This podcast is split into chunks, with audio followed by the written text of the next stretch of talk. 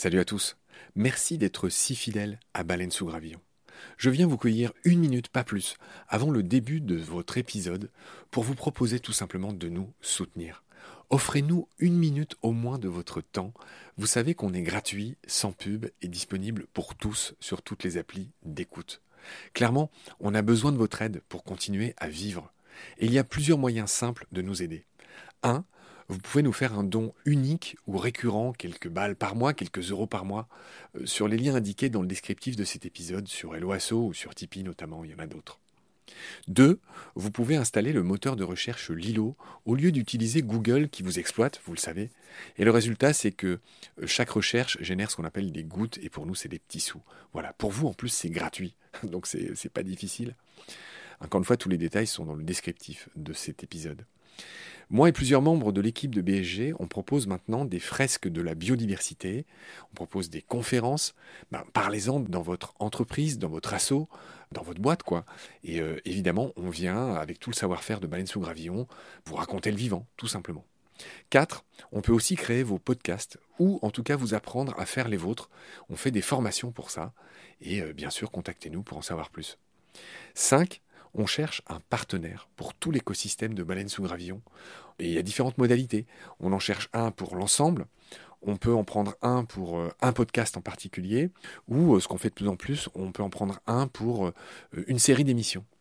Évidemment, euh, c'est négatif, c'est moins cher à chaque fois. Moins bon marché, j'ai envie de dire, parce qu'on n'est pas si cher. Donc euh, voilà, vous pouvez devenir coproducteur de ce qu'on fait. En tout cas, ben, voilà, prenez conscience que ce qu'on fait est certes gratuit, mais on a besoin de vous pour continuer à exister. Moi, ça fait trois ans que je fais ça sur mes fonds, et là, ben, évidemment, je suis obligé de, faire autre chose hein, pour euh, vivre, sachant que France Culture ne suffit pas à me faire vivre. Voilà. Pour nous joindre, c'est simple, contact at baleinesougravillon.com. Tous les détails sont dans le descriptif de l'épisode. Je vous laisse maintenant retrouver l'épisode du jour. Je vous dis merci, salut, à bientôt.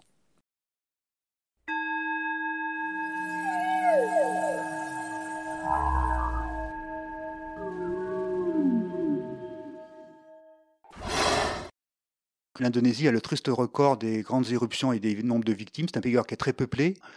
Le Krakatoa fait une éruption majeure en 1883. Il en découle un tsunami, donc une vague qui déferle sur Java et Sumatra, qui est à 50 km de distance. Et cette vague, lors d'un mètre sur l'océan, arrive à faire entre 30 et 40 mètres de hauteur sur les rivages et tue 36 000 personnes. Et pour montrer la force de ce tsunami, on a retrouvé un bateau à vapeur à l'intérieur des terres, perché dans les arbres au milieu de la forêt.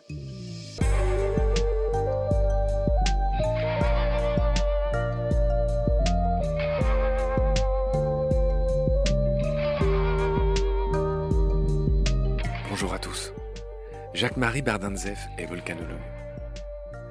On estime qu'il y a environ 5 à 10 volcans dans le monde capables de produire une super éruption volcanique. C'est-à-dire un cataclysme qui affectera le climat mondial et provoquera des extinctions massives, comme par le passé. Il y a 74 000 ans, l'explosion du supervolcan Toba située sur l'île de Sumatra en Indonésie, a bien failli exterminer les populations humaines, et elle a provoqué la disparition de bien des cousins de notre espèce. Une étude publiée dans la revue Nature, en mars 2018, constate un goulot d'étranglement génétique chez Homo sapiens, c'est-à-dire une diminution de la diversité génétique. Certains chercheurs pense qu'elle est liée au départ d'une petite partie de la population d'Afrique vers l'Europe et l'Asie. D'autres avancent qu'il y a eu un déclin de la population et que ce déclin serait lié à la catastrophe de Toba, l'une des plus immenses éruptions volcaniques de ces trois derniers millions d'années. Il y a 74 000 ans, les nuages de cendres projetés dans la stratosphère aurait plongé l'ensemble du globe dans un hiver d'une dizaine d'années.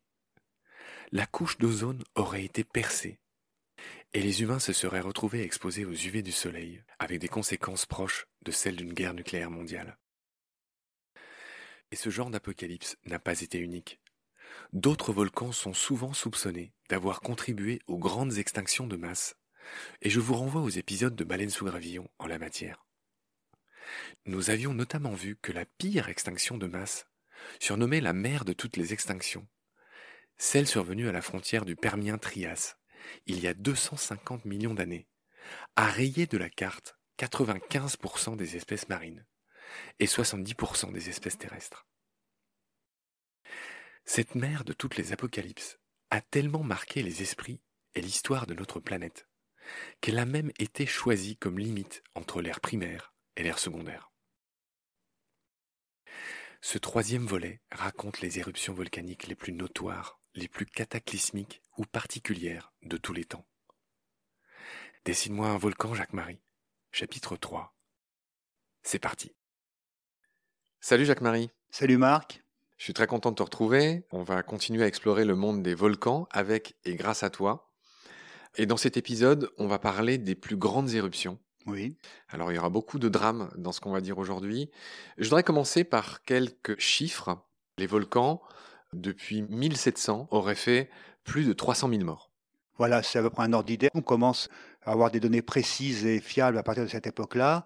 Donc 300 000 morts en 300 ans, ça fait 1000 morts par an en moyenne. Bien sûr, chaque mort est un drame, un respect à chaque victime, mais 1000 morts par an dans le monde, c'est pas énorme, mais il faut bien comprendre que c'est pas une moyenne, c'est en fait quelques catastrophes qui font d'un seul coup des dizaines de milliers de victimes. Et donc, si on pouvait les éviter et les prévoir, on sauverait d'un seul coup beaucoup de personnes. Je voudrais parler des causes de mort. Alors, enfin, je demande à ceux qui nous écoutent de, de pardonner. C'est, c'est pas par morbidité, c'est juste pour euh, chasser. pour, se rendre, pour, se rendre, compte et puis pour prévoir pour l'avenir. Pour le... Chasser quelques idées reçues. Et je voudrais commencer par dire, enfin, c'est toi d'ailleurs qui vas me dire, si on subdivise toutes les causes de mort lors d'une éruption, qu'est-ce qui provoque le plus de morts? Alors, il y a plusieurs causes. Hein. C'est vrai que ce qu'on appelle les écoulements pyroclastiques, ce qu'on appelle les nuées ardentes. Un tiers des morts. 36%. Une nuée ardente, c'est un mélange brûlant de gaz, de liquide, de solide qui dévale les flancs du volcan à plusieurs centaines de kilomètres à l'heure et ça à plusieurs centaines de degrés. Donc tout de suite est illusoire. Donc toutes les personnes sur le passage de la nuée ardente sont mortes si on n'a pas évacué préalablement. Donc là, on n'a pas droit à l'erreur. C'est vrai que ces nuées ardentes sont célèbres, c'est Pompéi, c'est Saint-Pierre-la-Martinique, et ça fait beaucoup de victimes parce qu'il n'y a aucune personne qui peut s'échapper s'il n'y a pas eu d'évacuation préalable. Il y a aussi des cas de ce qu'on appelle des lahars. Qu'est-ce qu'un lahar Alors ça, c'est un terme indonésien. L-A-H-A-R. Qui veut dire en fait coulée boueuse d'origine volcanique. C'est quand on a de la cendre qui se dépose en position instable sur un volcan et qu'arrive ensuite la saison des pluies avec les typhons, les cyclones, les ouragans, les moussons. Donc beaucoup d'eau sur beaucoup de cendres, ça fait beaucoup de boue. Cette boue, elle dégouline et elle recouvre des villages entiers, donc parfois pendant la nuit où les gens dorment. Ça peut être aussi un glacier qui fond et qui imbibe des terrains volcaniques. Donc ça s'est vu ça en Colombie. C'est l'art, ces coulées volcaniques sont également des sources mort importantes.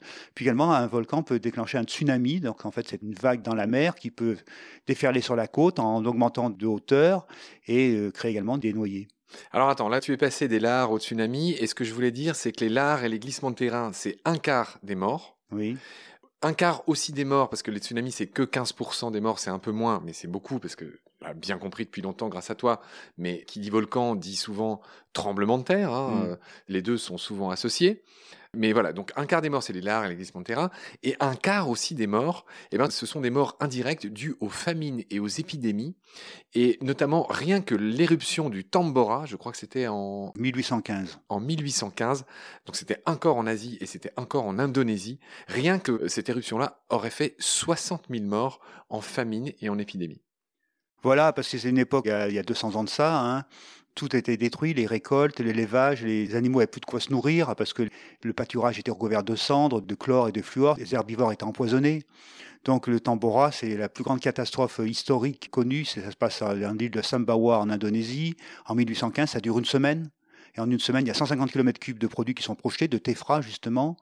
Il y a 12 000 morts euh, directs de nuées ardentes, d'écoulements pyroclastiques, et entre 60 000 et 80 000 morts de famine, parce que c'est tous les gens de l'île qui ne peuvent plus vivre. Et à l'époque, bien sûr, il n'y avait pas de moyens de porter secours aux gens, il n'y avait pas d'avion, pas d'hélicoptère, les gens étaient à peine au courant de ce qui se passait. C'est voilà, des gens qui étaient malheureusement qui étaient isolés dans leur malheur. Donc je récapitule ce qu'on vient de dire pour qu'on ait une meilleure idée des causes de mortalité euh, dues au volcan. Plus d'un tiers des morts, c'est les nuées ardentes, ce qu'on appelle aussi les coulées pyroclastiques. Environ un quart, c'est ce que tu as appelé les lares ou les glissements de terrain, avec ces histoires de saison des pluies, surtout en Asie, etc. Donc ça, c'est un quart. Un autre quart, c'est les famines et les épidémies qui sont donc indirectes, mais qui résultent d'une éruption volcanique. 15%, les tsunamis. Et là, on tombe tout de suite beaucoup plus bas, et c'est précisément toutes les choses qu'on a en tête. C'est-à-dire 3%, c'est les téphras, donc c'est tout ce qui est bombes volcaniques, projections diverses, tu vas nous expliquer ça. 1,3%, c'est les gaz, et 0,3% de morts dues à la lave. Oui, c'est vrai. Alors, dans l'imagerie populaire, euh, un volcan, on voit toujours une coulée de lave euh, brillante, qui est rougeoyante, qui déverse, qui déferle. Mais ça, paradoxalement, c'est peu dangereux parce qu'une coulée de lave, elle va dans une vallée, donc elle a une direction bien précise. Euh, on peut se mettre à côté, on peut se sauver, on peut évacuer. Donc, c'est vrai que les gens morts par coulée de lave, ça reste très rare alors que les nuits ardentes qui vont beaucoup plus vite sont beaucoup plus dangereuses. Donc c'est vrai qu'on n'imagine pas ça et que c'est un peu une surprise. Les chiffres qu'on donne aujourd'hui sont probablement une surprise pour les personnes qui nous écoutent. Oui, c'est vrai. Et tu, l'as dit, hein, la lave, ça coule assez lentement. Donc, c'est assez facile en général de l'éviter. Tu nous avais déjà dit ça. Oui, puis dans une direction donnée, quoi, en plus. Oui, voilà. Donc, c'est pour le coup assez prévisible, c'est spectaculaire, mais c'est vraiment pas le plus dangereux. Le plus Par dangereux, contre, les laves, on peut pas les arrêter. Donc, c'est vrai qu'elles peuvent détruire beaucoup d'infrastructures, d'écosystèmes, des cultures, des forêts, des routes, des barrages, des constructions. Donc, il peut y avoir des gros dégâts de clés de et des dégâts matériels. Alors avec toi, j'aimerais passer en revue. Alors encore une fois, hein, c'est pas pour être morbide, mais parce qu'il y a des enseignements à en tirer. J'aimerais qu'on passe en revue les éruptions les plus célèbres, les plus euh, catastrophiques, cataclysmiques de l'histoire de l'humanité. Et la première éruption célèbre que j'ai notée, tu me diras s'il y en a d'autres, c'est en 1600 avant Jésus-Christ. C'est le Santorin dans la mer Égée. C'est ça, donc Santorin dans la mer Égée. Alors maintenant, c'est daté à 1610 avant Jésus-Christ, plus ou moins 14. Il y a une incertitude quand même, bien sûr, mais c'est déjà très très précis. Et ça, on est sûr que ça a eu lieu parce que dans l'île de Santorin, on peut voir des fouilles archéologiques qui ont été faites et qui montrent une ville euh, qui s'appelle Acrotyrie, les fouilles d'Acrotyrie qui montrent qu'il y avait une ville minoenne qui était euh, merveilleuse à l'époque. On voit des maisons à deux étages, euh, des magasins avec des amphores et des jarres, des bains chauds et des bains froids, un hippodrome, un gymnase. Donc c'était une ville très très performante avec une belle urbanisation. Et cette ville est recouverte de ponces et de cendres. Donc il y a une éruption importante qui a eu lieu en 1610. En résulte la caldeira, qui est l'anneau de Santorin actuellement qu'on peut visiter également. Et ces cendres-là, elles ont été propagées euh, jusqu'en Crète, jusqu'en Égypte, jusqu'en Turquie. On retrouve ça par forage océanique. Donc ça a été montré par des campagnes océanographiques. On a retrouvé que ces cendres et ces projections ont été envoyées extrêmement loin. Alors il y a quand même quelques mystères dans cette éruption de Santorin. D'abord, il n'y a pas de cadavres donc euh, tant mieux, quelque part. Ça veut dire que les Minoens ont eu le temps de partir en bateau. Jusqu'où sont-ils allés? On n'en sait rien. Sont-ils arrivés en Turquie, en Crète, ou ont-ils été au contraire euh, surpris euh, par le tsunami qui a eu lieu ensuite? On ne sait pas. En tout cas, il y a un mystère. Et puis également, les gens qui s'intéressent à l'Ancien Testament connaissent ce qu'on appelle les plaies d'Égypte. C'est des phénomènes inexpliqués, mystérieux, qui ont eu lieu donc autrefois. Et comme ils étaient inexpliqués, ils ont été expliqués par la colère des dieux qui punissaient le peuple de Pharaon qui avait commis peut-être trop de péchés. Et ça peut aussi s'expliquer, on dit que le soleil s'éteint. Bah pourquoi? Parce qu'il est en fait caché par les cendres de Santorin. Pourquoi est-ce que le Nil devient du sang et devient imbuvable? C'est parce que les retombées qui contiennent du fluor et du chlore empoisonnent le Nil qui n'est plus potable. Et puis également le passage de la mer Rouge avec Moïse couvre les eaux, ben ça peut être le tsunami qui a pu emporter les armées de Pharaon. Donc bien sûr tout ça a été un peu amélioré par les écrivains, mais il est clair qu'il y a eu à une époque donnée des phénomènes inexpliqués en Égypte qui ont été considérés comme des colères divines et qui correspondent vraiment beaucoup aux symptômes de l'éruption de Santorin. Et en plus, on a retrouvé en Crète des ponces flottées jusqu'à des hauteurs de certains disent de plusieurs dizaines, voire 100 à 200 mètres de hauteur, qui montrent l'ampleur de la vague par endroits. D'accord. Tu penses que l'Atlantide et ce genre de mythe euh, peut être euh, lié à ça? Alors, euh, l'Atlantide, oui, il y a plusieurs candidats. Platon le raconte mille ans plus tard, hein, cette histoire de l'Atlantide. Puis tout est multiplié par dix dans Platon, donc il améliore un petit peu. Alors, certains pensent que... Dans le Timée et le Critias. Exactement. Certains pensent que l'Atlantide, ça serait Santorin, mais il y a d'autres candidats. Certains pensent que ça serait les Açores, parce que dans les Açores, il y a aussi des effondrements des calderas. Et puis également, certains parlent de Gibraltar, parce que dans les récits, on parle également des colonnes. Les colonnes d'Hercule. Les colonnes d'Hercule de Gibraltar dans l'Antiquité. Exactement. Et donc à Gibraltar, il pense aussi qu'il y a eu des effondrements. Donc il y a sûrement eu en fait plusieurs Atlantides. Et Platon en parle d'un parmi d'autres, mais bon, c'est un mythe qui revient souvent dans les légendes. Donc voilà ce qu'on pouvait dire sur le Santorin et merci pour euh, toutes ces histoires que tu nous apprends. En 79 après Jésus-Christ, cette fois, c'est le Vésuve qui détruit Pompéi. Et là, il y a des cadavres pour le coup. Alors ça, c'est mythique, hein. c'est une éruption effectivement dans le monde romain. En 79 après Jésus-Christ, On a des témoignages. C'est les premiers témoignages, c'est en fait euh, Pline le Jeune et Pline l'Ancien qui étaient sur place. Donc Pline l'Ancien, c'était un érudit, hein, il connaissait tout sur tout. Il avait écrit une encyclopédie, donc bien sûr il s'intéresse à cette éruption. Il est capitaine de la flotte de Misène, donc il va sur place, il va voir ce qui se passe pour porter secours aux gens. Mais comme il est asthmatique, en fait, il meurt d'asphyxie sur place et son neveu et fils adoptif Pline le Jeune racontera plus tard dans deux lettres qui sont en fait très précises à Tacite ce qui s'est passé. Donc il voit un, nuage qui prend la forme d'un cyprès, qui donne des hauteurs. Donc on va dire que c'est les premiers témoignages réels de volcanologie. Et on peut dire que Pline l'Ancien et Pline le Jeune sont un petit peu les deux premiers volcanologues de l'histoire. Et en fait, qu'est-ce qui s'est passé? Ben, Ça s'est passé entre le 24 et le 25 du mois. Donc au début, on pensait que c'était entre le 24 et le 25 août, mais maintenant on pense que c'est plutôt entre le 24 et le 25 octobre. Pourquoi? Parce qu'on retrouve des fruits de saison d'automne, des noix, des amandes, des figues. Les vendanges sont faites. Euh, on retrouve également des braseros allumés dans les villas, donc on pense que l'automne est déjà arrivé, bien arrivé. Et l'éruption commence en fait euh, le 24 octobre à 13h et elle se finit le lendemain 25 à 8h. Donc elle dure 19 heures et en 19 heures tout est dit. Euh, donc on a un nuage qui monte d'abord à 14 km avec des ponces blanches, puis il monte à 32 km avec des ponces grises, puis à partir de 1 heure du matin se passent des écoulements pyroclastiques qu'on appelle des surges, donc S1 à S6, et c'est le S5 donc qui est à 7 heures du matin, une heure avant la fin de l'éruption, qui détruit Pompéi, mais pour malheureusement pour, pour tout détruire, a pu faire 2500 euh, victimes, on pense sur une ville qui contenait 25 000 habitants. Donc on pense que beaucoup de gens quand même sont partis. Ils ont eu peur avant, il y a dû avoir peut-être des séismes ou des grondements. Donc beaucoup de gens étaient partis, d'autres étaient restés, notamment pour garder les villas. Donc il y a 2500 cadavres qui ont été retrouvés. Enfin, traces de corps qui ont été retrouvées. Pour info, ce Tacite, euh, ce correspondant de Pline, euh, était euh, historien, consul et sénateur romain. Jacques-Marie, on va enchaîner sur l'éruption suivante. Alors moi, j'ai rien noté entre le Vésuve en plus 79 et le fameux Krakatoa en 1883. Est-ce qu'il y en a d'autres que tu voudrais signaler? On peut citer le Tambora, on en a déjà un peu parlé. Il y a le Tambora en 1815, on peut en redire un petit mot. Hein. Donc, ça se passe au mois d'avril, ça dure une semaine. C'est la plus grosse éruption historique qui libère 150 km3, qui laisse un trou dans la jungle, une caldeira de 6 km de diamètre et de 1000 mètres de profondeur. Et le Tambora lui-même, qui devait faire plus de 4000 mètres de haut, il est réduit à 2800 mètres. Donc, il perd 1200 mètres de hauteur pulvérisé dans l'espace. Et donc, 12 euh, 000 victimes directes et 80 000 victimes indirectes de famine. Donc, c'est la plus grande catastrophe euh, en énergie, en volume, en victimes, on pense que l'énergie libérée correspond à 7 millions de fois la bombe nucléaire d'Hiroshima. D'accord, donc ça c'était le fameux Tambora effectivement qui s'invite une deuxième fois euh, dans nos épisodes, mais tu as raison, c'est en 1816, en 1815, pardon. Alors justement, 1816, c'est important parce que c'est ce qu'on appelle l'année sans été. Donc il apparaît quand on décrit qu'il y a eu dans le monde entier des étés pourris liés au Tambora parce que les cendres dans l'atmosphère, les, aérosols, les gaz ont un peu filtré les rayons solaires, donc il y a eu moins d'ensoleillement, donc un été moins bon, des hivers plus rigoureux, et donc il y a eu sur l'ensemble de l'hémisphère nord des mauvaises récoltes, et certains disent même que Frankenstein a été écrit dans ce contexte un petit peu désolant. L'éruption célèbre suivante, cher Jacques-Marie, est en 1883. C'est le fameux Krakatoa, et là encore, c'est en Indonésie, en Asie. Voilà, donc l'Indonésie a le triste record des grandes éruptions et des nombres de victimes. C'est un pays qui est très peuplé, hein, ceci explique en partie cela. Le Krakatoa, c'est un nom qui est célèbre, alors on dit aussi Krakatao, hein, les deux se disent. C'est un petit volcan qui est à peine visible, qui est au large de Sumatra et de Java, dans le détroit de la Sonde.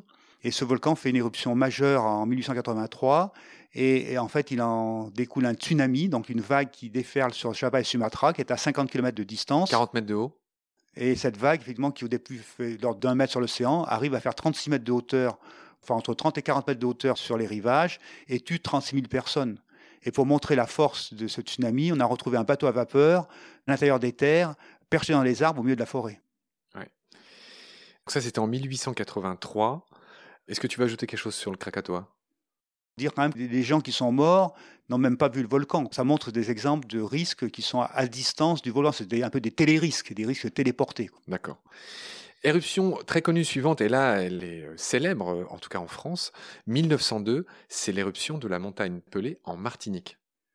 Oui, alors donc c'est français, donc c'est le 8 mai 1902, c'est une éruption dramatique, à nuée ardente, en fait, l'éruption va commencer plus tôt. Enfin, les premiers signes avant-coureurs commencent dès le mois de février. Il y a des odeurs d'œufs pourris, euh, l'argenterie se ternit dans les écrins, euh, noircit dans les écrins, donc les gens sont inquiets.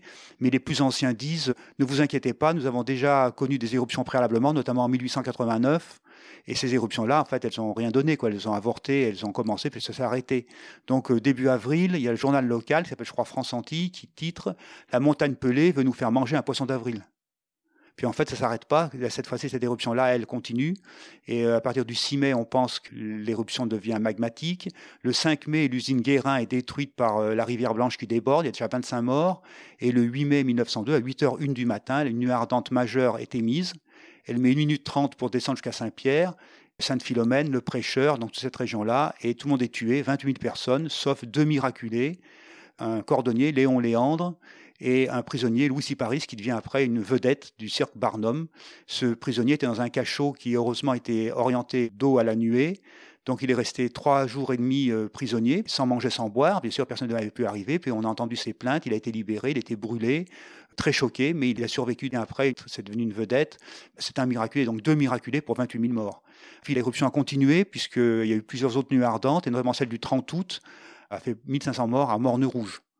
Et cette éruption, elle est très célèbre parce qu'elle a été expertisée par Alfred Lacroix, donc un grand professeur du Muséum d'histoire naturelle de Paris, en géologie et pétrologie. Il est allé sur place et il en a sorti un livre qui fait 700 pages, publié chez Masson en 1904, qui s'appelle La montagne pelée et ses éruptions, qui est une référence. Donc c'est le début de la volcanologie moderne. Tout à l'heure, on parlait du début de la volcanologie avec Pline l'Ancien. Là, c'est le début de la volcanologie moderne avec Alfred Lacroix. Et le type péléen fait partie aussi de la classification des volcans. Donc le pelé, péléen, c'est les volcans à ardente. Tous les collègues que j'ai rencontrés dans le monde entier, volcanologues, ils rêvent de venir voir la montagne Pelée parce que c'est une référence mondiale. Tous les volcanologues également ont lu Alfred Lacroix en français dans le texte. C'est un premier texte fondateur de données en volcanologie active, en risque. L'éruption importante que j'ai notée ensuite, 1980, c'est le mont Saint-Helens, qui est situé dans l'État de Washington, aux États-Unis. Oui, alors c'est une éruption on va dire, importante, mais qui a fait moins de victimes. Elle a quand même fait quelques dizaines, hein, donc respect. Mais elle est très importante parce que c'est un volcan qui était peu actif, enfin qui n'était pas considéré comme actif, on ne connaissait pas, qui s'est réveillé brusquement. Et surtout, ça s'est passé en 1980 dans un pays au top au niveau technologique, hein, les États-Unis. Donc cette éruption a été extrêmement bien suivie du sol, par satellite, par avion, par des tas de données, des tas d'images, des tas de références. Donc c'est vrai que cette éruption-là a marqué beaucoup les volcanologues par les connaissances acquises. Et moi, à l'époque, j'étais en train de rédiger ma thèse, et c'est vrai que ça m'a beaucoup apporté. Et on va dire qu'en fait, il y a, dans l'histoire de la volcanologie, il y a l'avant Saint-Hélène et l'après Saint-Hélène, tellement qu'il y a eu d'apports, de connaissances acquise grâce à l'éruption du Mont Saint-Hélène. J'ai noté une date ensuite, en 1986, on en a parlé euh, avant l'émission avec toi là, c'est ce qui s'est passé au Cameroun, au lac Nios. Il y a eu quelque chose de très sournois. Raconte-moi ce qui s'est passé. Oui, alors en 1986, c'est au mois d'août, le lac Nios, qui est un lac de cratère, en fait, euh, libère du gaz carbonique important, donc euh, un vrai nuage de gaz carbonique qui euh, descend sournoisement parce qu'il est plus lourd que l'air autour et donc euh, envahit des villages de paysans, de bergers, d'éleveurs. Et pendant leur sommeil, ces gens-là sont asphyxiés parce que le gaz carbonique dépasse les 15%, donc ça devient létal. Et on les retrouve le lendemain dans leur lit, ils sont morts alors que tout est intact les piles d'assiettes n'ont pas bougé, euh, tout est parfait, mais tous les gens sont morts, y compris le bétail dehors, mais y compris les oiseaux, les insectes, les mouches, les araignées, les fourmis. Donc on peut, d'après les, limites des insectes morts, retracer exactement l'extension du nuage. Et donc ça fait appel à des légendes. Cameroun, effectivement, il y a un certain nombre de lacs, j'en connais un certain nombre, et on raconte dans les légendes, certains sont bienfaisants, habités par des fées, d'autres sont malfaisants, habités par des diables. Et on s'est rendu compte, quand on a fait des sondages, après des prélèvements, que tous les lacs habités par des fées étaient des lacs, on va dire, d'eau douce. les lacs habités par des diables étaient des lacs qui contenaient du gaz carbonique. Donc en fait, ça veut dire qu'autrefois, quand les gens le lendemain voyaient un village, il n'y avait plus de traces de vie, et puis on voyait que tout le monde était mort, on ne comprenait pas pourquoi, parce qu'il n'y avait plus de traces de gaz carbonique. Donc on disait, c'est les diables, les démons qui sont sortis du lac et qui sont venus tuer des gens. Alors je voudrais également faire aussi une autre aparté. C'est en 1985, un an avant, il y a eu une éruption importante au mois de novembre, je crois le 13 novembre 1985, en Colombie. C'est le Nevado del Ruiz qui a fait 25 000 morts. Donc c'est la dernière très grande éruption très meurtrière. Qu'est-ce qui s'est passé? Ben, En fait, ce volcan qui s'appelle le Léon Dormido, le lion endormi, qui culmine à plus de 5000 mètres, eh l'éruption a commencé de façon sournoise et le glacier a commencé à fondre en partie à l'intérieur. Donc il y a une poche d'eau qui s'est formée, qui a éclaté brusquement et en éclatant, elle a emporté des fragments de glace, de blocs, de roches. Et tout ça, ça fait un lahar, donc une coulée boueuse de blocs qui a déferlé sur presque 100 km de distance et qui a recouvert notamment la ville d'Armero, et il y a eu donc 25 000 morts. Voilà. je voudrais qu'on dise un mot de cette petite fille qui est mondialement euh, célèbre, qui est morte en direct sous les caméras du monde entier. Notamment, enfin, il y avait une petite fille qui avait été bloquée, coincée par des arbres, donc elle avait la tête euh, au niveau de l'eau, elle agonisait pendant des heures. Alors je crois que l'histoire, c'est qu'elle a été quand même pu être libérée, mais elle a été tellement blessée qu'elle est morte dans son transfert à l'hôpital ou morte à l'hôpital. Enfin, en tout cas, elle n'a pas survécu. Mais effectivement, ce drame-là a montré ce qui s'était passé. C'est la puissance de ces éléments, de l'eau, de la boue, et puis effectivement, euh, les gens aussi pendant leur sommeil. Je voudrais juste dire le prénom de cette petite fille. Elle s'appelait Oméra et elle avait 13 ans et elle est morte, euh, oui, sous les caméras. Ça a été un grand choc pour tout le monde et effectivement, elle a symbolisé à elle toute seule le drame qu'a vécu le peuple colombien à cette occasion. Alors Jacques-Marie, j'ai noté ensuite une autre éruption euh, mondialement célèbre, le fameux Pinatubo en 1991. Oui, donc c'était en juin 91, le Pinatubo philippine qui se réveille, qui fait une éruption majeure, donc une des très grosses éruptions du XXe siècle. On pense que le nuage est monté à 40 ou 50 km, des retombées de sang, de nuits ardentes. Il y a eu 300 000 personnes évacuées. Donc ça a été plutôt bien géré. Il y a quand même eu, je crois, à peu près 900 morts, notamment des gens qui sont morts du choléra, qui ont été foudroyés, d'accidents de voiture, donc des différents types de victimes. Mais effectivement, euh, voilà, on peut se désoler d'une part qu'il y ait 900 morts, mais également se rendre compte que sans évacuation, ça aurait été beaucoup plus. Donc ça a été, on va dire, un demi-succès d'évacuation de la population. C'est les principales éruptions que j'avais notées, Jacques-Marie. Est-ce que tu voudrais en citer d'autres? Alors on peut en citer d'autres, il y en a beaucoup, mais ce qu'on va noter, c'est que depuis le Nevado del Ruiz et le lac Nyos, toutes les éruptions étaient assez bien gérées, assez bien monitorées, les gens étaient évacués, donc il n'y a eu pas d'éruptions vraiment très meurtrières, et donc c'était plutôt des grands succès. Donc moi je vois en 40 ans de volcanologie, j'ai vu des progrès énormes entre des éruptions qui faisaient des victimes et maintenant des éruptions qui sont bien monitorées, bien gérées, et dont on sauve la majorité des gens. Malheureusement, il y a toujours euh, des victimes, et chaque vie est précieuse, c'est trop, mais c'est beaucoup moins que ce qui se passait auparavant. Jacques, je voudrais juste que tu me dises un mot euh, très clair et très court sur euh, l'indice d'explosivité volcanique. Apparemment, les éruptions sont classées suivant ce critère qui s'appelle VEI en anglais, VEI. Qu'est-ce que c'est euh, Enfin, je vois que par exemple le Pinatubo c'est 6, le plus gros, le Tambora c'est 7. Qu'est-ce que ça veut dire? Oui, alors c'est vrai que ceux qui s'intéressent à la sismologie, les tremblements de terre, il y a des échelles, notamment l'échelle de Richter, qu'on appelle la magnitude, donc qui va de 1 à, enfin, qui va, qui a pas de limite en fait, hein, mais qui dépasse 9 ou qui peut arriver jusqu'à 9 ou plus. C'est une échelle logarithmique. Une échelle logarithmique. C'est-à-dire que chaque numéro d'après, c'est euh, beaucoup bah, en fait, plus. C'est 33 fois plus que le précédent. Voilà. Voilà. Donc c'est un peu complexe, mais enfin, en tout cas, les chiffres parlent pour eux-mêmes. Et on n'avait pas l'équivalent en volcanologie parce que c'est pas facile à mesurer de la même façon. Donc deux volcanologues, qui sont d'ailleurs des amis personnels, hein, Nuyol et Self, que je connais bien, ont proposé lors d'un article de créer une échelle qui s'appelle le VEI, c'est-à-dire en fait le Volcanic Explosivity Index, l'indice d'explosivité volcanique, qui est fixé de 1 à 8. Donc ils prennent plusieurs critères, notamment le volume émis, la hauteur de la colonne éruptive, et qui permet d'estimer tout ça, et, la fréquence également.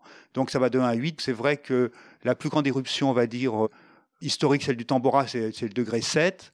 Et des éruptions préhistoriques, on atteint le degré 8, qui est le degré maximum. Enfin, le degré 7, c'est déjà 150 km3 émis et des hauteurs de panache qui dépassent 50 km ou qui atteignent 50 km de hauteur. Jacques-Marie, on a fait le tour des éruptions les plus célèbres. On va clore cet épisode sur toutes ces histoires tragiques qu'on vient de raconter, se refaire un peu une santé, boire un petit verre d'eau. Et je te retrouve très vite pour la suite. Prends soin de toi. Salut. Salut Marc.